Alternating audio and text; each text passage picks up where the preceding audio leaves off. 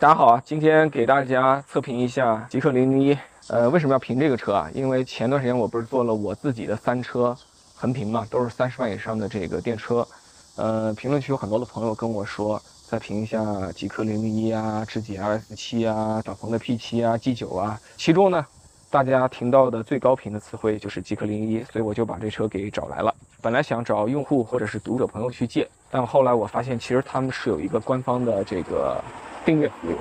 啊，所以我就以一个很低的成本就把这车给订到了。呃，唯一的美中不足是它现在只开通了杭州，所以我开我的 ET 五去了趟杭州，昨天就把这车给弄回来了。你之前不是就开过一轮零零一吗？哦，我之前开过两轮。哦，其实那个前年这个车上市的第二天一早，我在他们杭州湾的工厂里边开了一下这个车，时间比较短暂。去年呢，我在宁波，应该是象山，我又开了这个零零一。这两天已经是我第三次去开它了，啊，所以应该说我对这个车呢有一个相对丰富的体验，但可能跟长期开这个车的用户朋友比还差点意思啊。如果我有说的这个不周正的地方，还请大家在评论区多跟我这个互动交流。那这次为什么要在这里拍啊？剪辑师的黄泉路，就是剪辑师很惨的好吗？本来就是要去我家门口拍的，啊，但是我今天发现呢，这个村子里停了一台这样的车，我觉得在这里拍这个极氪零零一比较应景啊。那边是德国的列装车，啊，来自一个世界闻名的知名的高端品牌。这里是我们中国的列装车啊，一个油车，一个电车。我感觉在这里聊这个车，我状态会好一点点啊。那就看你横评帕拉梅了。好的，接下来呢，就让我们回归主题啊，聊聊这款车。呃，还是老套路，我们讲一下它的几个最突出的优点，然后讲一些缺点。呃，首先这个车的第一个大优点，我觉得是一百度的大电池所带来的这种长续航。呃，你像我这几年吧，其实买了有五台纯电了，啊，加上那台理想，一共已经有六台电车了。我给大家报一下我买过的车的电池度数啊，大众 ID.4 八十三度多，蔚来 ET5 七十五度。Model Y 的长续航版八十度，沃尔沃和极星呢这两台车都是这个七十度，理想的 L7 大概是四十度，所以这其实比起我买过的所有电车啊的电池度数都要大一百度。我觉得这个事情它带来一个基本的保障，就是这个车在长度达到五米左右，宽度达到两米左右，而且性能也比较强劲，这个轮胎轮毂都用的比较大的这样一个情况下。它依然有一个非常长的续航，如果没有一个大电池打底的话呢，它其实是很难做到这一点的啊。那有的朋友可能会说，这个车的标配明明是八十六度起嘛，为什么你老说一百度？呃，其实我也是与时俱进。前几天他们刚刚出了这个官方的促销政策，现在买这个车的话，入门级它就可以直接免费的，在不加价的情况下给到你双电机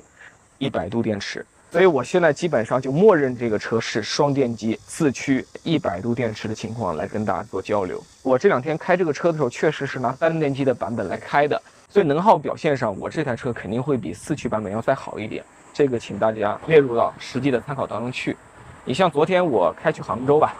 呃，从我家到极客大厦和从杭州极客大厦回来，我的未来是百分之九十九的电出发，开到那边剩下百分之六十的电。这个车呢是百分之九十六的电出发，开到这里的话是正好剩下百分之七十的电啊。那个车呢，它应该是被我换电换到了七十一度的老电池。至少这一次，同样是我来开的话呢，它的能耗表现，单电机的零零一是略优于双电机的这个 ET 五的啊。所以以我的经验来讲，在这样的电耗情况下，配合一个一百度的电池，应该说这个续航体验。跟我的长续航的 Model Y 相当，应该属于电动的这么大尺寸、这么大重量车当中，目前在市场上反正非常领先的这样一个水平。说到这个一百度大电池啊，前两天在青岛呢，我跟电河校长还有一帮做这个出海汽车贸易的朋友们在一起这个切磋交流，然后呢，大家就聊起一个哈萨克斯坦、乌兹别克斯坦这些中亚地区以及俄罗斯地区的用户。在买车的时候，一个偏好问题。问题啊，我可以拿一个非常好的例子做一个回复。嗯，因为我们在市场的一线，就是它的一个最大的竞品就是极氪零零一。因为对于很多国外客户来讲，终端也好，经销商也好，都承认这两款车外形很优秀。嗯，但是未来它有一个非常大的硬伤，在相同价格下，极氪零零一 U 版它是一百度电，啊，性价比更高。对，它是七十五度电，嗯他们会这么算账，我差二十五度电，那我为什么不买极客零零一？就就是，也就是说，未来在国内的一些呃附加值，其实是在呃国外体中现不到呃在，尤其是在中亚或者通过小贸易商出去以后呢，其实它体现不出它的价值啊你。小贸易商又不开，你有耗子。对，也没有换电站，他们买这种比较高端、大气、上档次的电动车的时候，特别认电池的度数，这点某种程度上跟我们中国的用户是非常类似的。啊，这个车就因为有一百度电池，啊，在当地就非常受到这个用户的认可。好，我们聊一下这个车的第二个亮点啊，我觉得就是这个大列装的造型，以及这种造型和车型布置下，它的这个诸多的体验都得到了这个加强，或者说是拥有一定的独特性。那这个你要到侧面来拍，啊，大家来看看这个大列装的这个整体的比例。其实列装的关键，我认为是在这这个区啊。我估计大家很多朋友对于这个轿车、旅行车、列装车、SUV 的概念是容易混淆的。最早是先有传统的这个轿车，但是大家肯定会发现，这个轿车的一个先天的巨大的缺陷就是它的沉，呃，行李箱容积是有限的，而且开口的大小不够，所以你放稍微大点的东西就会出问题，尤其是在一些比较发达的市场，在那边你没法让别人来干活，你得自己动手。所以在欧洲相对来讲，旅行车就能够在保持轿车的这个优美姿态啊，这个操控性啊，这个舒适性啊，这些东西其实都是由相对低矮的车身和这个离地间隙带来的。在这个保留的情况下，它依然带来这个大空间，这就是旅行车啊。但是旅行车越来越流行之后呢，对美学啊比较挑剔的人呢，他其实是觉得旅行车还不够漂亮，所以呢，他们又把旅行车做了一个二次变种。我认为某种程度上，列装就是旅行的一个为了美学而略微牺牲功能性以后的一个变种。最典型的就是看到这里啊，我觉得这台车帕拉梅拉就是列装车中非常典型的一个作品。另一个非常典型的作品就是奔驰的这个 CLA Shooting Brake，还有它的 CLS Shooting Brake。我觉得奔驰的命名是最体现列装这两个汉字的，因为它叫 Shooting Brake，啊，它里边把这个猎枪的这个字眼给带出来了。你以前在欧洲住着，你喜欢去打猎，要放一个很长的猎枪，所以你就希望这个后备箱连通到后排，距离足够长。但在我看来，这个东西更多的还是一种营销概念。那我要问你一个关键的问题：普通用户怎么能看出这是一台猎装还是一台旅行车？其实你就看这里的倾斜度啊，这个比较倾斜吧。你去看那个帕拉梅拉，它的倾斜度应该比这个零零一还要再多一点点。但是如果你去拍一台典型的旅行车，它不是这样的。一台典型的旅行车，它其实到这里可能这样下来，比如说沃尔沃系列的旅行车，大概倾斜度是这样子的啊。哦，所以，所以旅行车其实是更加极致的考虑实用性，但列装车是在实用性的同时，它又要去在为美学做更大的这个努力。然后列装车还有一个特点，就是一般都比较修长，然后会把高度再压低一点。从这个角度来讲呢，那个车肯定做得更极致啊，因为它是个油车。这个车它很难把高度控制得非常极致，它毕竟是一台纯电车，它底下有一个对吧十厘米以上的这个电池包啊，所以它在高度上尽了很大的努力，但是还是没有办法压得特别低。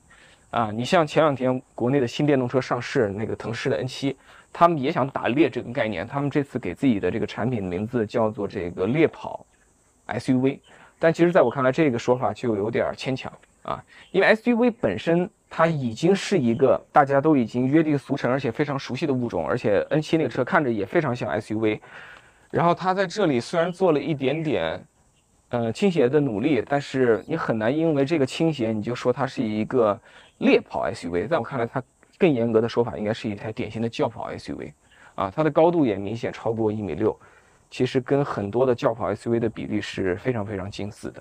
OK，啊，刚聊的都是偏美学嘛，那其实这种车最关键的地方就是你打开这个后备箱，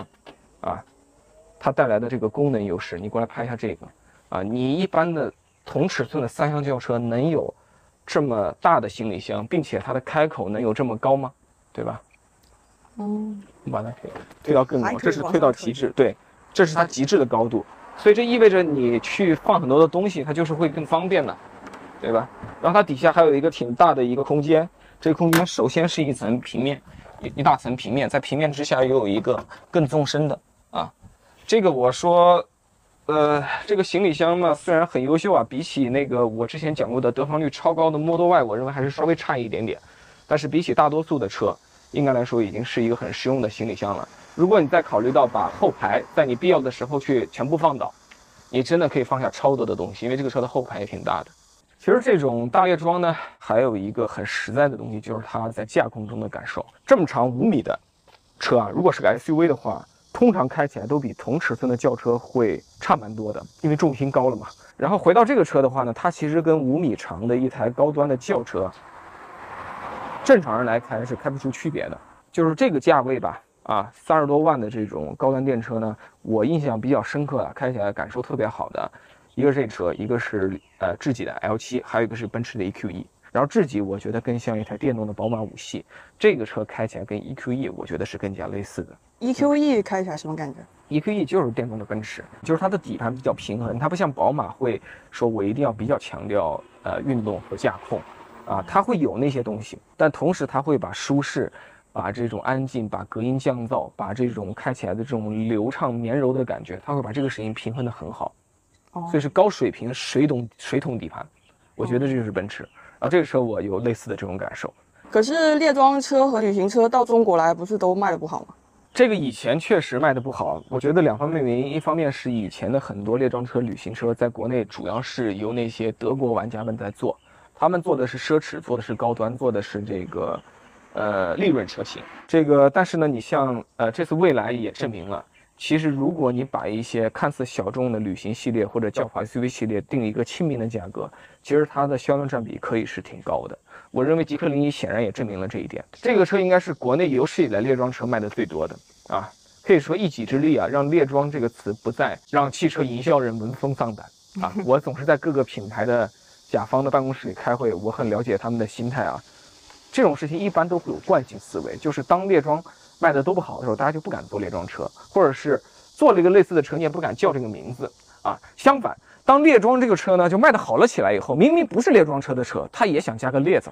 但是我觉得这里边我刚才说的价格因素只是其一，其实还有第二个因素，就是真实的用户需求问题。就是十多年前我刚入行的时候。呃，在日产的时候，日本的这个老前辈跟我有这样一段对话。我当时问他，我说：“欧洲旅行车、列装车这些车就卖得好，为什么我们中国人就买这种啊啊这个三厢车？”他当时就给了我一个特别棒的这个视角。他说：“这个依然啊，去看一下公司里的这些同事开的车。他说他注意到中国人的三厢车，如果你掀开它后面那个尾箱。”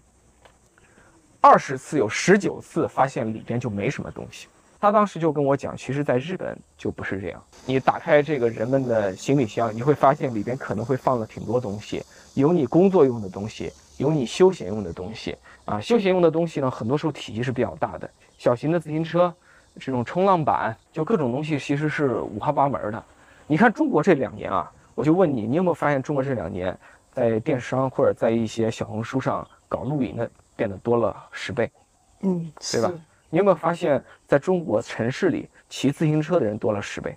是，对。你有没有发现，这种高端的三四万、四五万块钱，甚至更贵的摩托车的市场大了十倍？好像也是。为什么？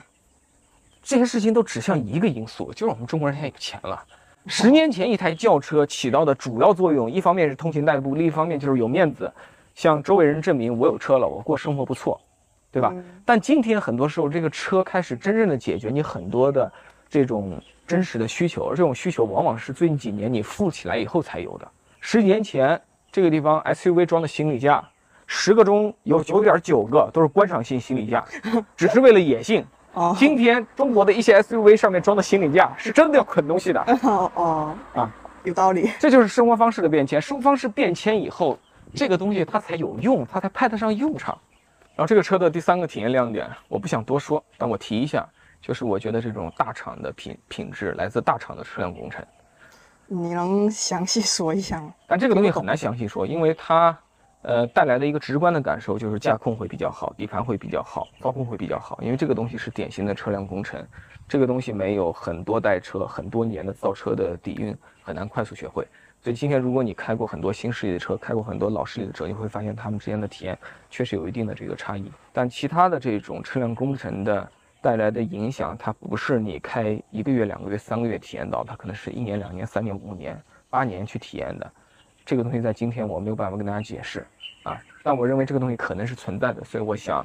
啊点一下。然后我们来说缺点吧。这个车的外观呢，我觉得它的外观是好看的，但是我是想稍微的吐槽一下它的这个内饰。来，请到后排。其实这个车的那个内饰，我觉得做的也还不错，但是以一个比较苛刻的标准来讲，我就觉得它在美学上稍微的复杂了一点点，在一些细节的打磨上，我觉得如果要去追求一个足够的高端感的话，它的火候还差那么一点点啊。这是我对它整个这个设计的一个综合评判啊。其实两年前呢，看到这个内饰的时候，我当时觉得还是挺惊喜的，但这不是两年过去了吗？一个刚刚上市的车，通常跟一个已经上市两三年的车相比的话，它在这种时尚上，在美学体验上，它就是有一定的这种差异感。所以这就是为什么你去看到最新出厂的这台车的小弟，极氪 X，我对它的那个内饰设计的喜爱程度是超过它的大哥极氪零零一的。尽管那个车的价格只有它的可能三分之二还不到，那个内饰我也挺喜欢。如果能把极氪 X 的内饰全面的搬到这里，哇，我就会觉得这个车好棒好棒 啊！对，但这个事情没有办法，这个你换了任何一个车都会有这个问题。但是今天因为是一个横向评价，我不能因为这个车这个是上市两年，我就不把它表达出来啊！我得站在一个水平线上去聊这个事儿。但我觉得还挺好的，就是有比它更丑。第二个吐槽的点吧，我觉得就是在数字化、智能化方面的能力，它真正的问题在哪里？我觉得就是它的这个逻辑树，我觉得没有优化到最佳。我以这个音响控制为例，这个车上有几个地方能控制音响呢？你来到这里，啊，这个区域的面板上和下，你按了以后，你看，对吧？控制音量，我一按了以后，这边很聪明，出现了这个四种音量的控制。这个设计好评，好，这里可以是个入口，好，你点这里，这是第二个入口，这个地方是固定的，然后你点这里，这个位置，你旋它，这是一个传统的高端车上经常用的一个物理旋钮，沃尔沃以前用这样的设计，你旋它的时候这里也出来，所以为了去到一个音量的调节相关的操作，它准备了三个，一般的车啊。呃，会准备两个，因为两个有的时候是考虑到这块区域的操作是驾驶席的，如果副驾有人他要调节，他没法过来按这个，所以可能在这里设置个这玩意儿或者这玩意儿，但是这个和这个都有，我觉得这个冗余了。啊，过度了啊，这是我对这个车机的疑惑。讲累了是吧？喝口水，老干部评车，中间得喝补点水，体虚。明天就开出。哎呀，就你那三瓜两枣的视频剪辑的产量。呃，其实这个车给大家评完了，三个我想讲的优点和两个我要吐槽的地方。呃，其实两年前这个车没有上市之前，就有挺多的朋友建议我买它，但最终我当时没选择它的最核心的原因就是它的车长和车宽，它居然有五米长、两米宽。这个对我这样一个比较喜欢控制这个尺寸、更好的加控灵活度的人来讲的话呢？嗯，这可能是我当时最终没有选择它的这个个人原因啊。那总体来讲，我喜欢这个车。但我这里特别想借着这个评车呢，多分享一点点对它的感受。就我觉得极氪零一有一个很大的贡献，不是对于它的用户，是对于整个大吉利集团的这个 SEA 浩瀚架构。我认为某种程度上，浩瀚 SEA 这个架构就是被零零一给做大做强、发扬光大的。你看现在啊，从这个奔驰的 Smart，再到极星。啊，再到外部的客户，像这个百度的电动车，再到谷歌 Waymo 做这个 Robotaxi 自动驾驶，都在引进这个浩瀚的架构去开发他们的这个产品。你去查的话，还有一个波兰的客户，他们都引进了这个架构，要去在这个架构上开发他们的产品。那什么东西给到他信心去做这样的这个战略投资呢？因为在汽车行业做这样的投资，你要投进去的钱基本都是十亿这个数量级的。我认为一个最大的关键就是这个车成了。它是以这个三十多万的价位，啊，一个月稳定的在这个五千六千以上，而且巅峰期达到过一万一千台之多，啊，你放眼整个中国汽车的历史，对吧？真正的纯电动车能达到类似的销售成绩的，如果用单一车型来看，它可能是首屈一指。如果你把 ES 六、EC 六算作一个车型的话，我觉得他们俩就是前两名。我认为正是这样的因素吧。所以呢，会让那些外部的大车企，包括集团内部的其他品牌，就会更加的认可啊这个架构的真正的技术价值和商业潜力。